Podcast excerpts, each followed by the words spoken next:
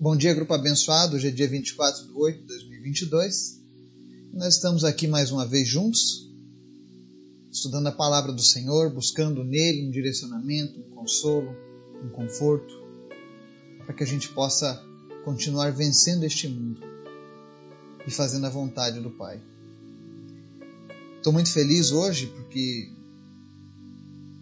todos os dias eu tenho experimentado o amor de Deus através da vida das pessoas deste grupo.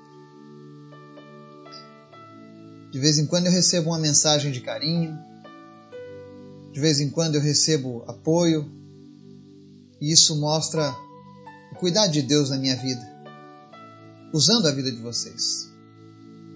Então sou muito grato a Deus por cada vida, por cada família deste grupo, ainda que eu não possa conhecer a grande maioria pessoalmente, Talvez alguns a gente não possa se conhecer até o fim desta vida, mas eu sei que lá na glória, na eternidade, quando adentrarmos a casa do nosso Pai, nós vamos nos reconhecer pela voz. E eu sei que muitos vão, vão dizer: Olha, você chegou, Eduardo. Ou então eu vou, vou estar lá e você vai chegar e você vai dizer: Olha só, esse eu conheço. E nós vamos lembrar dessa jornada diária que nós temos com a palavra de Deus. Então isso é gratificante. Saber que o que nós começamos há cerca de dois anos e alguns meses vai culminar numa eternidade. Hoje eu quero fazer um pedido especial para que o nosso grupo esteja orando essa semana. Você que você separasse essa semana para orar pela cidade de Urubici. Para que em nome de Jesus esse espírito de morte que tem levado as pessoas a cometerem o suicídio seja vencido e que Jesus seja entronizado nessa cidade. O meu desejo de coração era poder ir em cada uma dessas cidades e anunciar o Evangelho.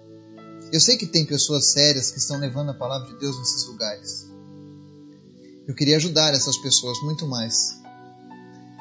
Mas a melhor maneira da gente combater as trevas é colocando o nosso joelho no chão. Então esteja em oração.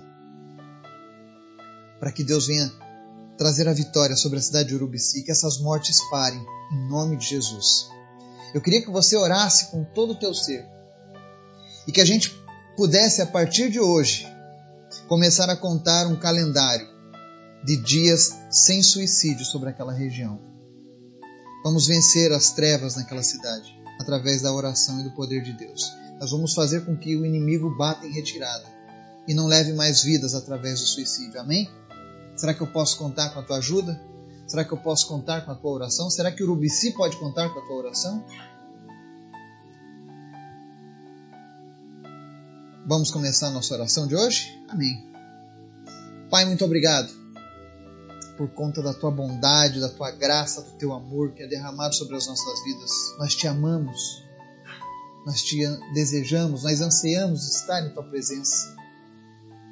Obrigado, Jesus, por tudo que o Senhor tem feito, por cada uma dessas vidas que o Senhor tem colocado no nosso caminho. Obrigado por este grupo. Obrigado, Deus, pela internet, que facilita com que a tua mensagem seja anunciada em todos os cantos do mundo. Obrigado, Jesus, porque hoje essa mensagem já alcançou 40 países e tudo isso é a tua graça, tudo isso é o teu poder, tudo isso é a tua vontade. Que nós possamos estar sempre, Deus, cumprindo a tua vontade. Visita as pessoas que nos ouvem nessa manhã e abençoa elas de uma maneira poderosa. Senhor, vem suprindo as necessidades de cada um. Vem realizando, Deus, o impossível na vida dessas pessoas. E que a cada dia eles se acheguem mais e mais a Ti. E eu oro por todos os enfermos, porque eu creio, Deus, que o Senhor está curando pessoas. Em nome de Jesus, você que está lutando contra câncer, gripe, chikungunya, não importa a doença, em nome de Jesus, seja curado. Eu oro também, Deus, pela vida da irmã Martizete. E eu peço em nome de Jesus, tudo aquilo que impede a visão dela, caia por terra agora em nome de Jesus. Espírito de cegueira, em nome de Jesus, caia por terra e que a visão dela seja restaurada em nome de Jesus.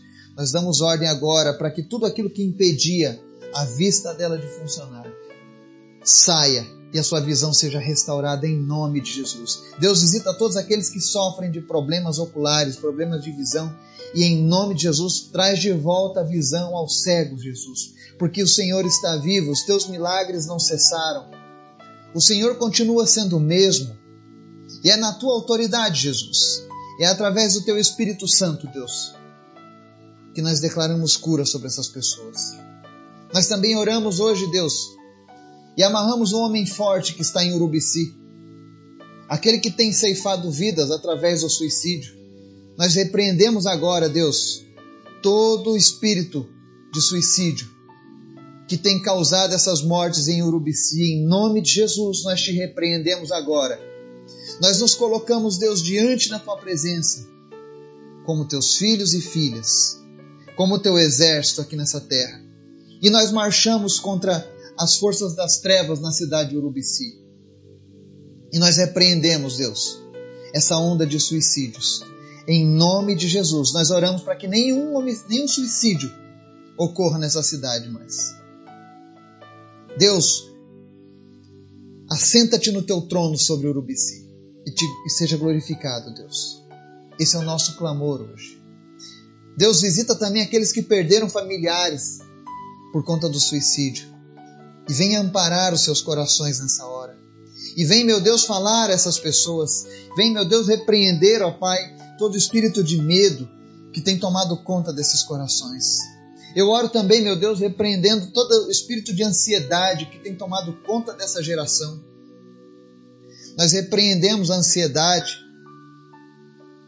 e nós clamamos: Senhor Jesus, tem misericórdia do nosso povo, da nossa nação. Tem misericórdia das nossas vidas. Não nos deixe, Senhor, nos afastarmos de Ti. Porque sem Ti nós não podemos nada, Senhor. Sem Ti nós não somos nada, Senhor. Nós precisamos de Ti, Pai. Nós dependemos de Ti. Nós queremos mais e mais de Ti nas nossas vidas. Eu não sei como está o coração de todas as pessoas que estão ouvindo essa mensagem, mas se tiver alguém, Deus, pensando em suicídio nesse momento, pensando que não há mais jeito, pensando que todas as suas esperanças foram destruídas em nome de Jesus, eu oro, para que a tua alegria invada o coração dessa pessoa e o Senhor transforme, Deus, o ambiente ao redor dessa pessoa em nome de Jesus. Salva vidas nesse dia, Pai. Salva pessoas nesse dia em nome de Jesus. E fala conosco, Pai, através da tua palavra. Nós queremos te ouvir, Senhor. Amém. A palavra de hoje está lá no Salmo de capítulo 94. Nós vamos ler dos versos 14 ao 19, que diz assim: O Senhor não desamparará o seu povo, jamais abandonará a sua herança. Voltará a haver justiça nos julgamentos, e todos os retos de coração a seguirão. Quem se levantará a meu favor contra os ímpios? Quem ficará a meu lado contra os malfeitores? Não fosse a ajuda do Senhor, eu já estaria habitando no silêncio. Quando eu disse, os meus pés escorregaram. O teu amor leal, Senhor, me amparou. Quando a ansiedade já me dominava no íntimo, o teu consolo trouxe alívio à minha alma. Amém? Aqui nós vemos o salmista fazendo um desabafo e exaltando o Senhor na vida dele. O porquê que ele servia a esse Deus tão maravilhoso. Nós temos falado sobre diversos assuntos e ontem nós falamos sobre abrir mão das coisas deste mundo para fazer a vontade de Deus. E às vezes as pessoas acham estranho isso. O que nós vamos ganhar fazendo isso? E aqui nós vemos a resposta do Senhor. O que, que nós ganhamos quando nós somos povo do Senhor? Primeiro, verso 14 diz: O Senhor nunca vai desamparar o povo dele, não vai abandonar a sua herança. Nós somos a herança do Senhor aqui nessa terra. Talvez para muitas pessoas você não tenha tanto valor. Talvez você não tenha recebido valor de outras pessoas ao longo da tua vida, dos teus pais, dos teus familiares, dos teus amigos, na tua empresa, na tua escola. Mas o Senhor está dizendo que para Ele a sua alma tem um valor. E quando eu e você nos tornamos povo de Deus, é diferente. É diferente ser povo do, e ser criatura de Deus. Todo mundo nasce criatura de Deus, criado por Deus, é amado por Deus, recebe a misericórdia de Deus. Mas apenas o povo de Deus não será desamparado. Apenas o povo de Deus, que é a herança dele, jamais será abandonado. Por isso, se você ainda não tomou essa decisão na sua vida, de entregar a sua vida a Jesus, tome essa decisão hoje. Torne-se povo de Deus. Faça parte da herança do Senhor aqui nessa terra.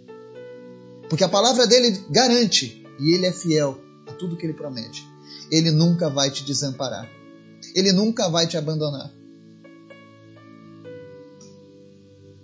Ele não nos abandona. Ele não nos desampara. Muito se tem falado nos últimos dias sobre a injustiça cometida pelos homens. Os valores da justiça estão mudados. Vivemos numa sociedade em que as leis estão sendo quebradas e os injustos sendo, estão sendo favorecidos. Mas isso é bíblico. Nós estamos vivendo o princípio do fim. E a Bíblia relata que essas coisas vão acontecer e vão piorar. Infelizmente. Mas se você se mantiver como povo de Deus, tenha certeza, você não será desamparado. Ainda que todas as coisas venham a ruir, ainda que tudo venha a desabar, se você tenha, tem, tem sido uma pessoa que abre mão dos prazeres deste mundo e busca viver a vontade de Deus, tenha certeza, Deus não vai te desamparar. E existe uma promessa. Um dia, toda essa maldade, um dia, todas essas coisas que estão erradas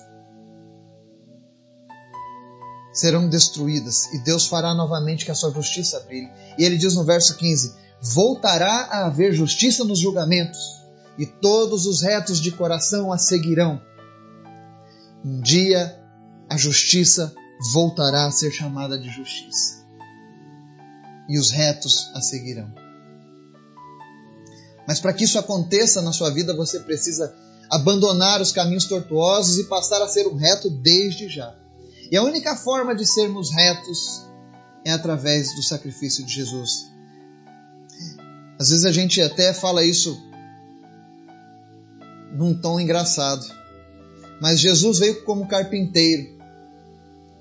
Aí há um ditado popular que diz que pau que nasce torto não endireita, é endireita sim quando o carpinteiro é bom.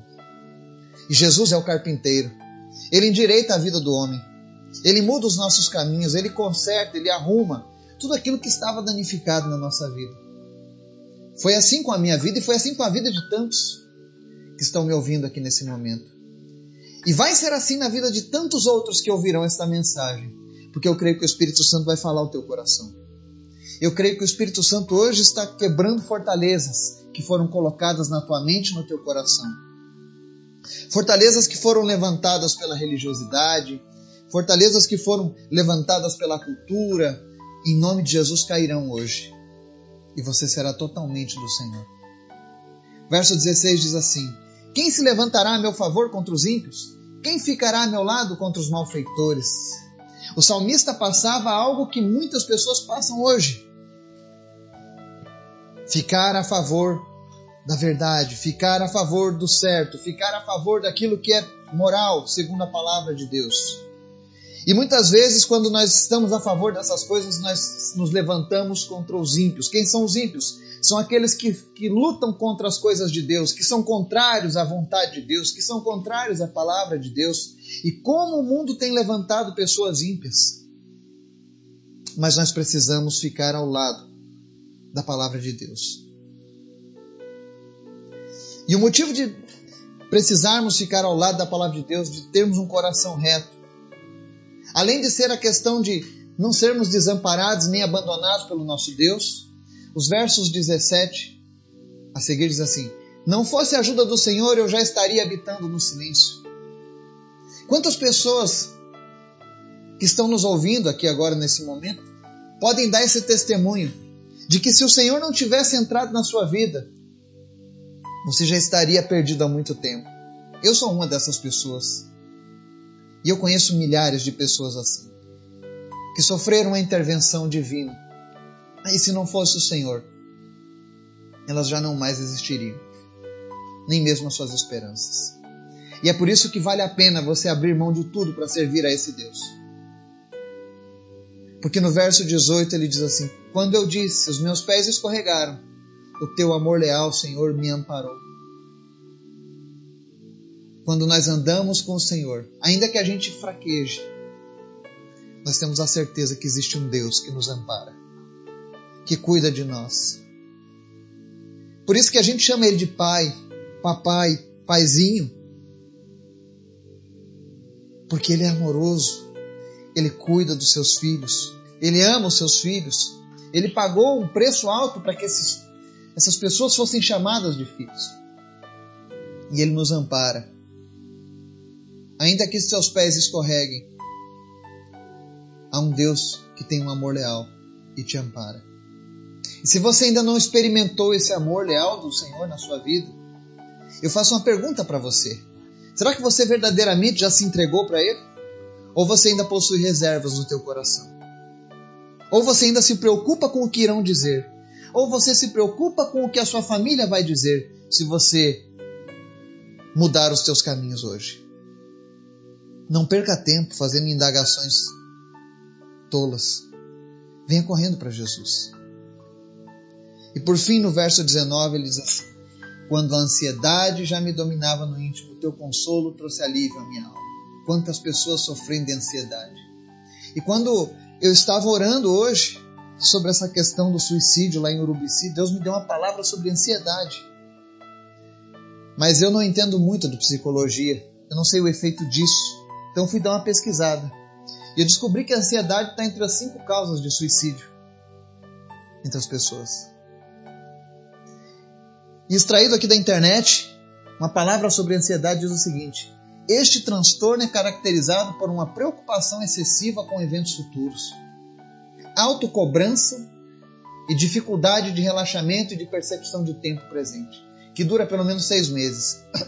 Os principais sintomas são irritabilidade, dificuldades de concentração, tensão muscular, alterações no sono, e em alguns casos, a ansiedade pode causar sintomas físicos como taquicardia, sudorese, tremores, gastrite, dores de cabeça, assim como alterações intestinais e do ciclo menstrual. É dividida entre leve e grave e causa diversos prejuízos na vida da pessoa. Não sou psicólogo, mas eu sei que nós temos bons psicólogos aqui no nosso grupo. E eu sei que eles podem concordar que a ansiedade de fato faz tudo isso. E quando a gente vê hoje pessoas tirando a própria vida, pessoas jovens, existe uma autocobrança muito grande nas pessoas em querer ser o melhor, em querer ter as maiores curtidas, em querer ser alguém notado. Isso cria ansiedade no coração das pessoas. Pessoas que não conseguem relaxar, se irritam fáceis, não conseguem se concentrar, porque estão preocupadas com o futuro, eu vejo agora, numa conversa com meu filho, ele com medo da varíola do macaco. Eu disse para ele, filho, nossa vida está nas mãos do Senhor. Não fica perdendo teu tempo se preocupando com essas coisas. Faz aquilo que é certo. E aquilo que você não pode controlar, deixa Deus tomar conta. E essa palavra que eu disse para o meu filho, eu digo para você hoje, que está aí com medo, que está sofrendo antecipadamente. Virão coisas ruins sobre este mundo. É fato, é bíblico. Mas o teu coração precisa estar no Senhor. E se você está sendo dominado pela ansiedade, comece a clamar o Senhor, porque o Senhor trouxe alívio a alma do salmista. O Senhor consola os seus filhos. Faça isso. Busque o consolo do Senhor para a sua vida nesse momento. Você que não aguenta mais a ansiedade, você que talvez tenha se identificado com alguns desses sintomas. Fala, Senhor Jesus, eu quero mudança. Eu não quero, Senhor, estar preocupado com amanhã. Mas eu quero crer, eu quero confiar que o Senhor está tomando conta da minha vida, dos meus dias, do meu futuro, da minha família, dos meus filhos, das minhas finanças, da minha nação. Comece a fazer a diferença buscando ao Senhor. Eu tenho certeza que Deus vai falar ao teu coração e você vai ser sarado. E eu sei que nós vamos ouvir testemunhos aqui ainda de pessoas que foram curadas dessa ansiedade, porque o Senhor interviu em suas vidas. Que Deus os abençoe e nos guarde em nome de Jesus. Amém.